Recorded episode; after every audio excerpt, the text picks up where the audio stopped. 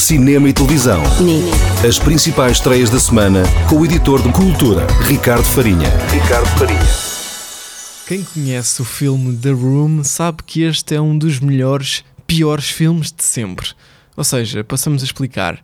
The Room foi um filme que estreou em 2003, realizado por Tommy Wiseau e que foi, digamos, um desastre completo.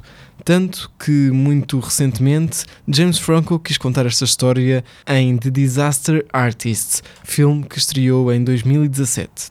É tão mau que é constrangedor, mas ao mesmo tempo muito divertido.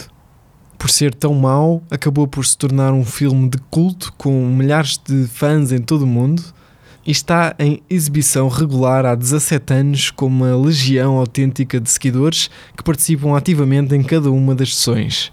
Portugal vai receber muito em breve uma destas sessões. O Cinema Passos Manuel, no Porto, vai exibir The Room a 7 de fevereiro numa iniciativa que se chama Passos no Escuro. É uma sexta-feira e a sessão começa às 9h30.